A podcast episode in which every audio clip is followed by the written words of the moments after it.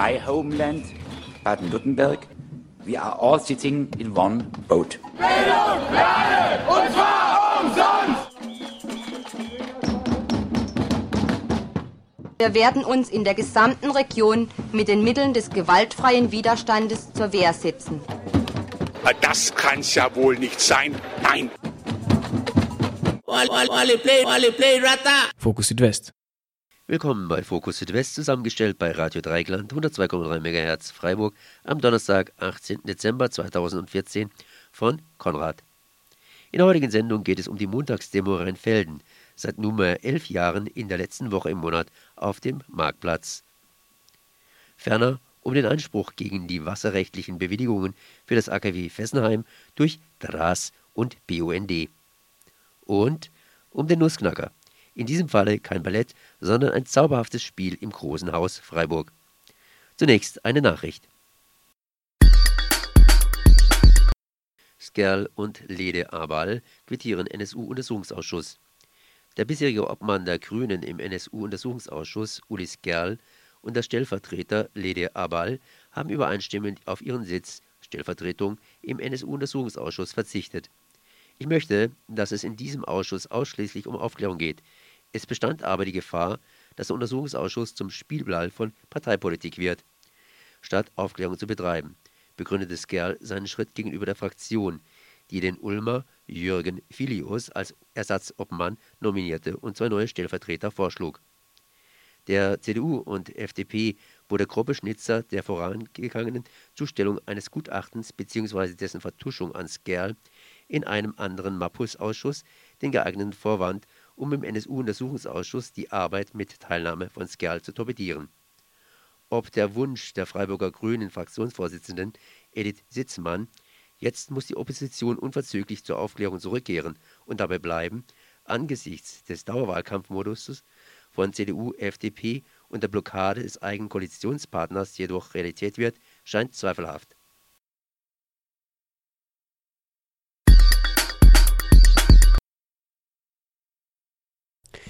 Ich bin jetzt verbunden mit Fritz Zell aus dem Großraum Lörrach. Servus. Ja, hallo.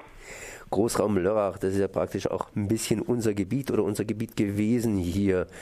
Und im Großraum Lörrach gibt es auch eine Montagsdemo.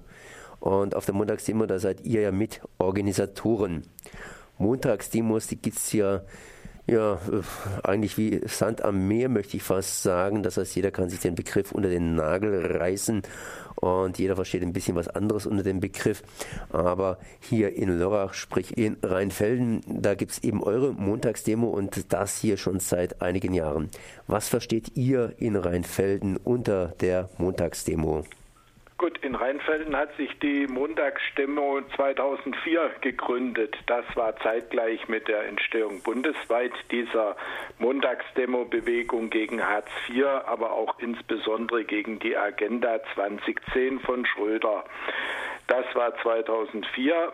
Da waren auch sehr viele Leute. Heute hat das eher den Charakter von einem ja, Aktionsstand. Der Name ist aber geblieben, weil er für halt ein Begriff ist, weil er für eine Bewegung steht, weil er für Inhalte steht. Wir treffen uns immer am letzten Montag im Monat in Rheinfelden am Oberrheinplatz.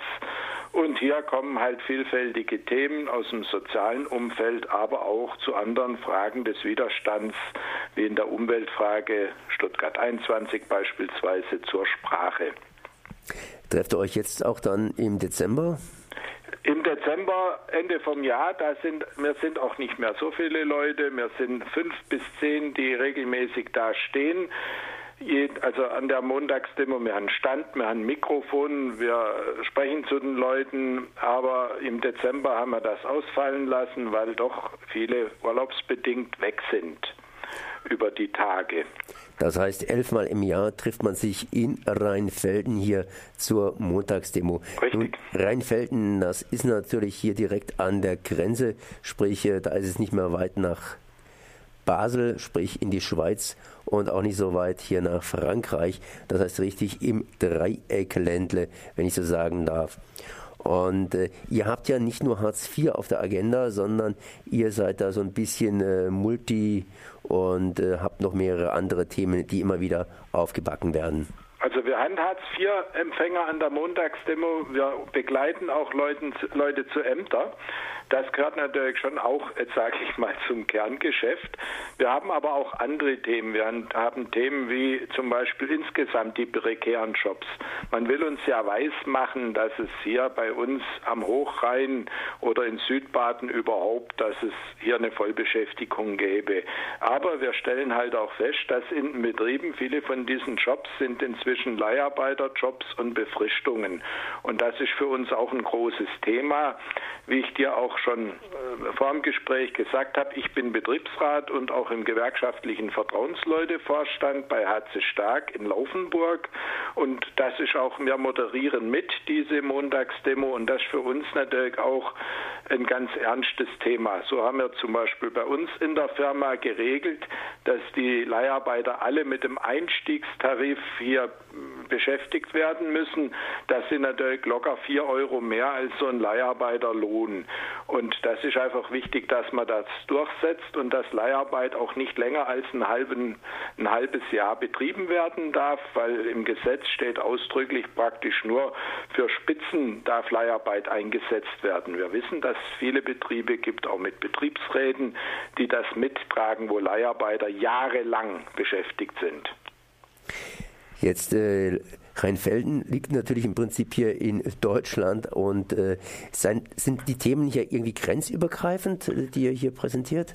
Also die Themen Leiharbeit sind inzwischen auch in der Schweiz präsent. Auch in der Schweiz werden Leiharbeiter als Lohndrücker eingesetzt. In Frankreich ist es immer noch so, dass Leiharbeit einen höheren Stellenwert hat. Da hat man teilweise sogar höhere Bezahlung als die Stammbelegschaft, weil man eine höhere Qualifikation hat. An unserer Rheinfelder Montagsdemo spielt natürlich auch andere Themen außerhalb der sozialen Bewegung spielen eine große Rolle. So zum Beispiel nach Fukushima. Wir leben ja hier äh, in der, an, zur Grenze zur Schweiz. Da leben wir hier mit vielen Atommeilern. Und eben ist ja in der Schweiz auch wieder bestätigt worden, der Ausstieg aus der Atomkraft, der geht viel, viel, viel zu lange. Das hat, ja, und das ist natürlich auch ein Thema, wo wir uns engagieren. Also unsere Montagsdemo beschäftigt sich auch in einer Art Widerstandstag auch mit Themen gegen Atomkraft, aber natürlich auch mit Kriege. Wir thematisieren auch immer am Antikriegstag, das sind natürlich auch gewerkschaftliche Tage, ja, da engagieren wir uns in dem Bereich auch und auch im Bereich von Flüchtlingen, von Bleiberechten. Es ist sehr vielfältig, aber die Grundlage ist natürlich nach wie vor sind schon die sozialen Themen.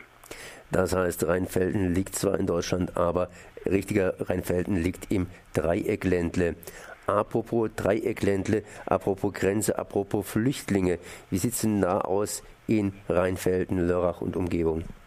Also ich weiß, dass es hier am Hochrhein, dass es in einigen Gemeinden anfänglich auch Bürgerbewegungen. Ich sage das jetzt mal Bürgerbewegungen, obwohl ich das anders definiere. Es gab hier schon so Zusammenschlüsse von Leuten, die aus dem rechten Lager gespeist waren gegen Flüchtlingsheime. Inzwischen ist es aber eher so, also in Rheinfelden ist das gar kein großes Problem. So für die Leute, da sind die Flüchtlinge eigentlich im Stadtbild und mit der Bevölkerung, da gibt es eigentlich gar keine Klagen. Das ist alles vorgeschoben. Rheinfelden ist eine Multikulti-Stadt, wenn man so will. Da leben Menschen unterschiedlicher Herkunft seit Jahren miteinander. Die ältesten Rheinfelder waren übrigens Italiener aus Norditalien, die überhaupt das Kraftwerk bauen konnten, weil hier die Bauern aus der Umgebung konnten das natürlich nicht. So, aber in der Umgegend, es gibt natürlich eine rechte Szene, das wird auch versucht von solchen Bewegungen jetzt wie in Ostdeutschland mit gegen den Islam, solche rechtsgerichteten Bewegungen, da ist öffentlich hier am Hochrhein ich sag mal Gott sei Dank noch nichts zu verspüren, aber man muss da ganz entschieden natürlich entgegentreten, wenn sowas auftaucht. Jetzt gibt es natürlich noch andere Menschen, die was gegen Montagsdemos haben. Die Politik, sprich äh, der örtliche Gemeinderat. Wie sieht es denn damit aus? Ihr, äh, habtet ihr da Schwierigkeiten bisher gehabt, zum Beispiel ein Mikrofon zu betreiben oder sonstige Sachen? Also wir wissen das aus Stuttgart. Da wird ja die Montagsdemo regelrecht schikaniert. Da gibt es ja ständig Prozesse. Wir in Rheinfelden, wir haben das vor zehn Jahren angemeldet. Und seither sind wir hier eigentlich nicht behindert durch nichts. Wir dürfen Mikrofon auch benutzen.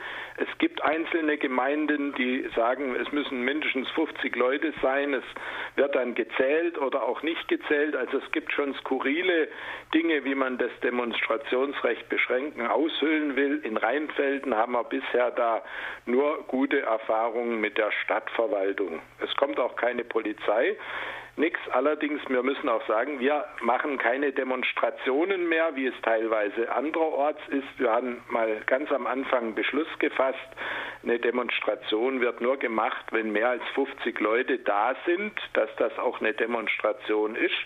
Und von daher sind es eigentlich Aktionsstände mit Mikrofon und wir verteilen natürlich an die Leute auch Flyer und diskutieren mit denen. Und es ist auch ein interessantes Phänomen, wenn dann mal ein paar mehr Leute von uns da sind, dann bleiben auch gleich die Leute natürlich viel, viel mehr stehen. Sind wir nur vier oder fünf, also in der Regel sind wir schon fünf, sechs, dann ist das eher schon wieder so, dann laufen die natürlich eher vorbei. Ne?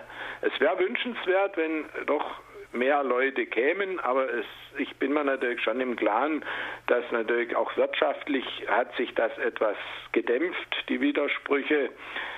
Die Hartz-IV-Empfänger, da ist halt ein Dauerarbeitslosenheer entstanden, das ist immer gleich groß, das geht ja auch im Wesentlichen nicht zurück. Ne? Aber die Arbeitslosigkeit insgesamt hat sich natürlich schon durch die wirtschaftliche Situation etwas abgeschwächt. Wenn besondere Themen sind, kommen aber auch mehr Leute wieder. Das ist natürlich auch bezeichnend. Hat sich insofern die Montagsdemo etwas überholt? Ja, wenn man so das äh, fragt man immer wieder. es gibt ja auch die die ja in Argentinien da haben jahrelang haben eine bestimmte Anzahl Mütter haben halt demonstriert immer wieder zur Aufklärung wo denn ihre Männer in der Militärdiktatur abgeblieben sind die man auf offenem Meer weggeworfen hat ins Meer umgebracht hat da, also solche Bewegungen überholt würde ich nicht sagen sondern es ist einfach eine Form der Bewegung. Und jetzt sage ich mal, klar, die Leute, wenn jetzt ganz akut irgendwo was ist, das ist nicht, steht ja auch nicht im Widerspruch zur Montagsdemo. Wenn was akut irgendwo ist, dann kommen ja auch viele Leute, kommen ja letztlich auf den Plan und demonstrieren. Aber die sind ganz oft auch hinterher wieder komplett weg. Und die Montagsdemo ist ja nicht nur die Leute, die dastehen, sondern wir haben natürlich schon ein Netzwerk auch mit anderen Bewegungen und das macht es natürlich schon viel stärker. Das, das ist auch eine berechenbare Kraft die steht für irgendwas. Wenn fünf bis zehn Leute regelmäßig da sind, sind doch die Leute, die hier immer wieder mal kommen oder dazustoßen oder wenn mal irgendwo eine Veranstaltung gemacht wird, die ist natürlich schon noch deutlich höher. Oder auch im Betrieb, also aus Laufenburg kommen jetzt natürlich nicht so viele Leute zur Montagsdemo, aber es wird auch in Laufenburg bei den Kollegen und in der Gewerkschaft wachgehalten, die Themen, was da gemacht wird. Und wir sind ja auch von der Vertrauensleuten da Unterstützer. Ja. Es ist aber, du hast natürlich schon recht, es, es, ist natürlich nicht mehr das, was am Anfang war, aber es hat durchaus auch als bundesweite Bewegung hat das durchaus auch seine Berechtigung. Ich habe jetzt am Rande mitgekriegt, in Bochum gab es jetzt eine sehr große Montagsdemo zum Thema Schließung von Opel in Bochum. Da gab es sogar eine Grußadresse von Norbert Blüm, dem ehemaligen Arbeitsminister der CDU. Und somit hier Fritz Zell aus Rheinfelden zur Montagsdemo in Rheinfelden. Und das waren so ein bisschen die Schlussworte für dieses Jahr. Ich danke zumindest für dieses Gespräch und wünsche euch noch einen langen, langen Atem, wenn er auch leider unter Umständen nötig ist. Merci. Das wünsche ich dir auch und allen Hörern auch. Tschüss.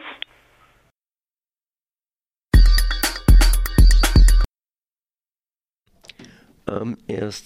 Dezember 2014, am 1. Dezember 2014 überraschte, ja, überraschte die EDF die Menschen am Oberrhein mit einem Antrag auf Änderung der Bewilligungen für die Entnahme von Wasser und die Einleitung von Abwässern in den Rheinseitenkanal sowie die Emission gasförmiger Stoffe in die Luft in dem von ihr betriebenen Kernkraftwerk in Fessenheim ziemlich umständlich und vor allen Dingen auf Französisch das Ganze.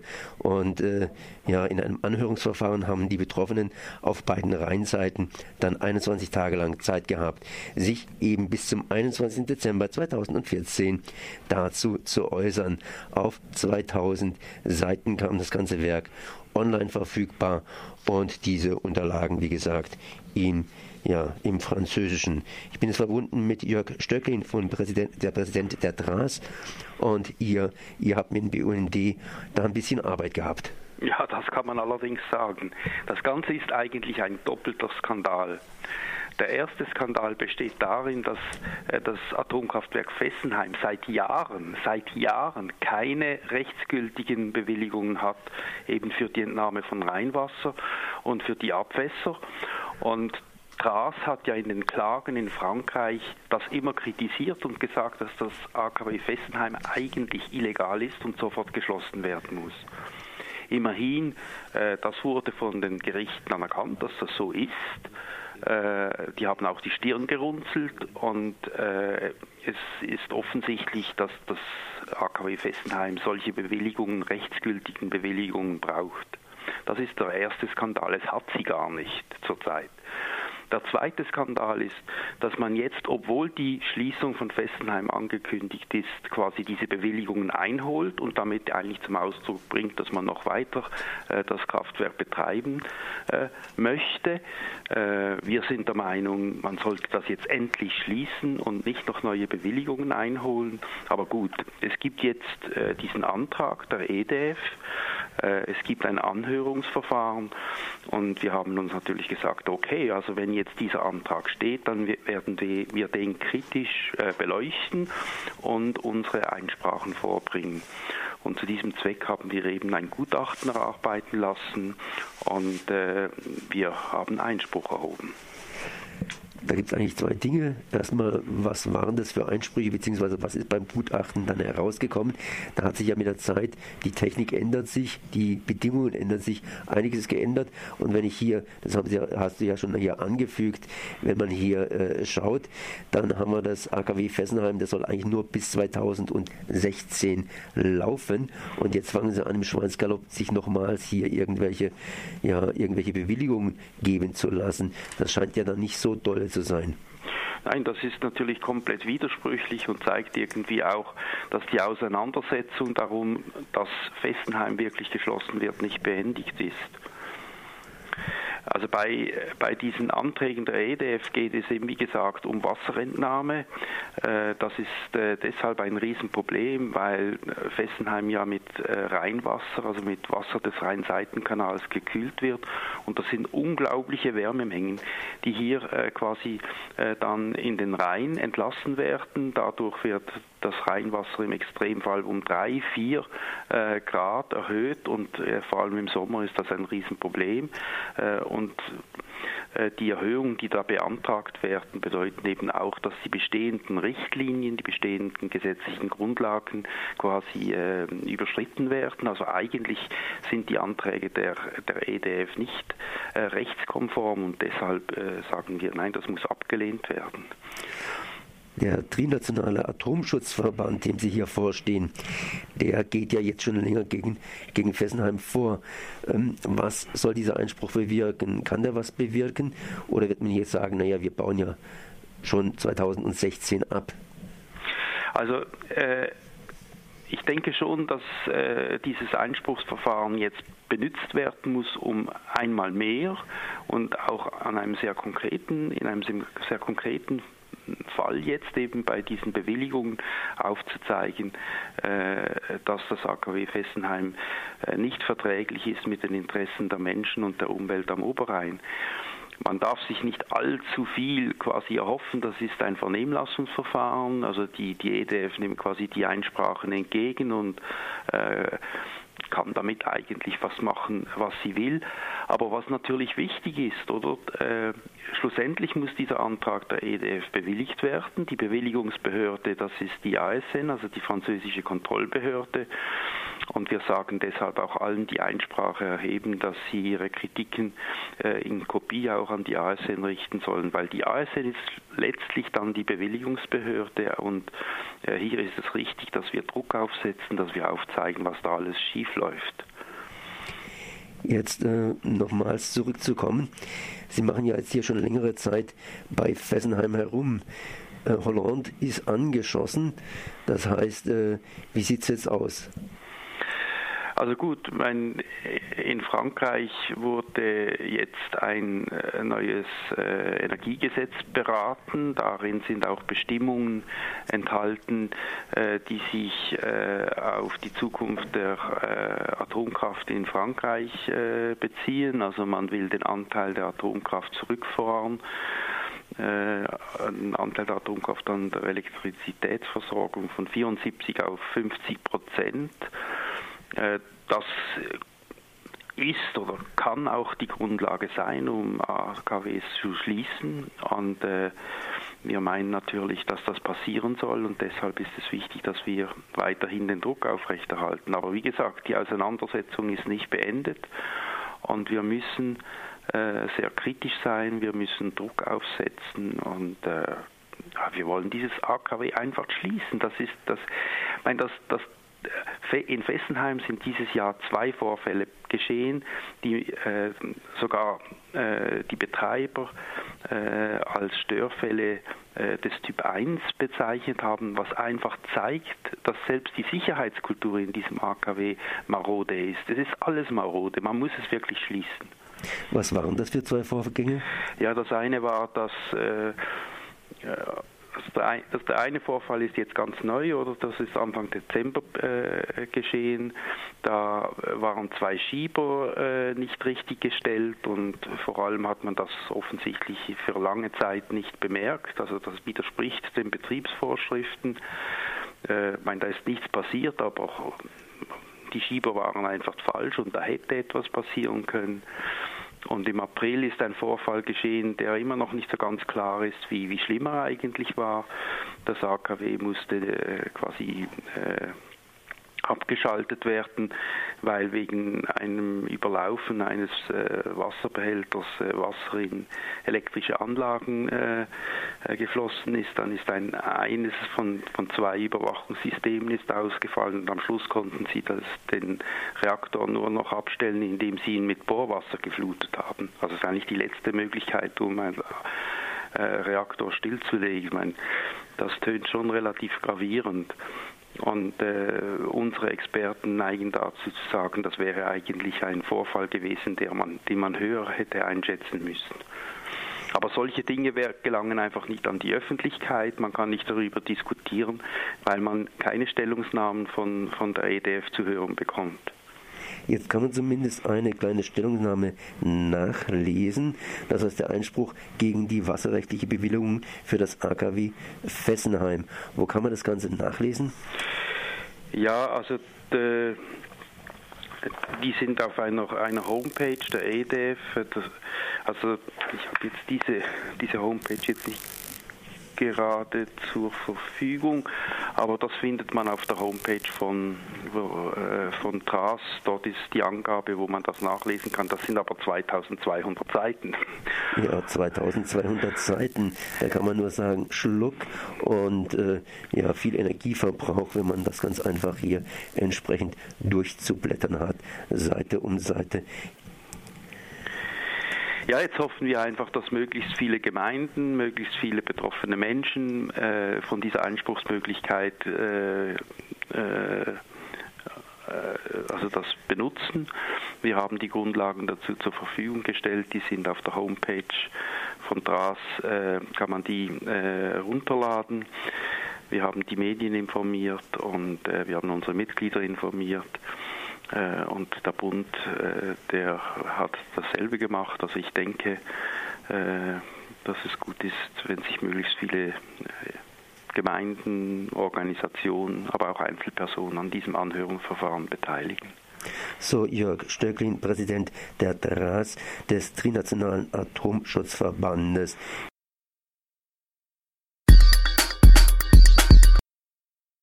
Marco Schata für uns im Theater gewesen. Ich glaube, Nussknacker stand auf dem Programm und dazu kannst du was sagen. Das heißt, Nussknacker ist natürlich bekannt. Was macht der Nussknacker und äh, wo warst du denn da? Also am 13. Äh, Dezember war ich im Theater im Großen Haus. Da habe ich mich einen großen Geschmack gemacht auf der Nussknacker, ein Ballett von Piotr, also Peter Tschaikowski der pünktlich ja zur Weihnachtszeit auf die Bühne kommt. Und ich war natürlich ja gespannt und habe mich gefreut, weil das ein, ein sehr bekanntes äh, Ballett von, äh, von Tchaikovsky ist. Und jetzt, na ja, da kam der Punkt. Ich habe den als Ballett gekannt.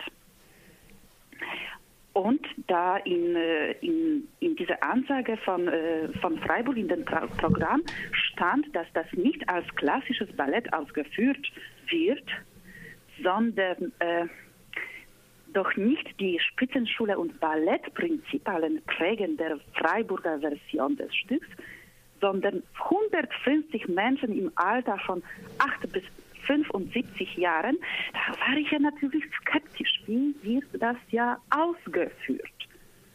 Und ähm, da war ich ja nochmal mehr angespannter. Und schon ab ersten, ab ersten äh, Takten von der Musik und von, vom ersten Blick, da war ich ja wie verzaubert. Da kamen auf die Bühne sehr leise verschiedene Gestalten, Menschen im Alter von 8 bis 75 Jahren etwa. Also Mathusalems auf die Sprossling sind auch eingetroffen und davon hat sich entwickelt eine zauberhafte Geschichte.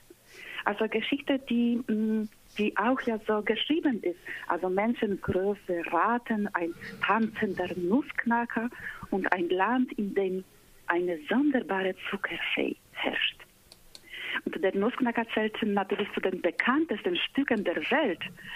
Und deshalb, ich habe mich darauf ja sehr gefreut. Und ich kann nur sagen, dass das war, mm, das hatte meine Erwartungen übertroffen. Es ist nicht nur ein sehr gelungener Abend äh, davon entstanden, sondern auch einen einen Gefühl, einen Gefühl wie Advent auch bringt.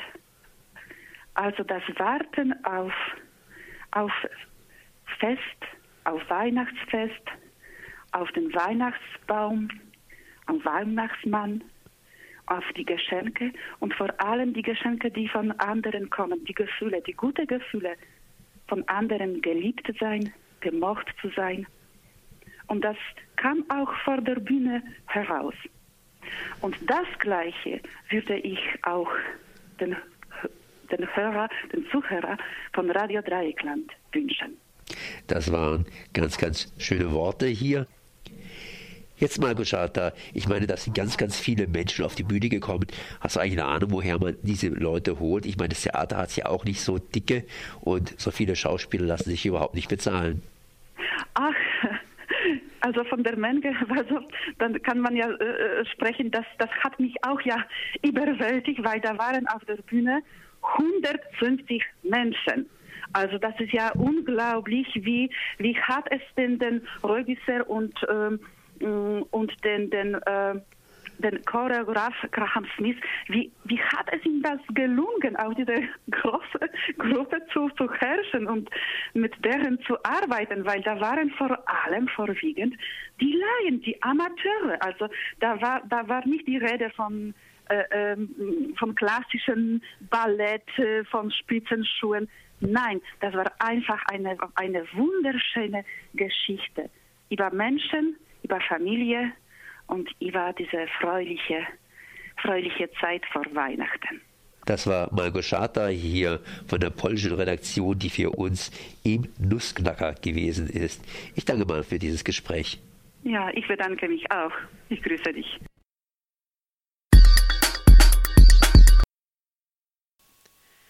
Das war Fokus Südwest zusammengestellt bei Radio Dreieckland 102,3 MHz Freiburg am Donnerstag, 18. Dezember 2014 von Konrad. Ich grüße euch auch.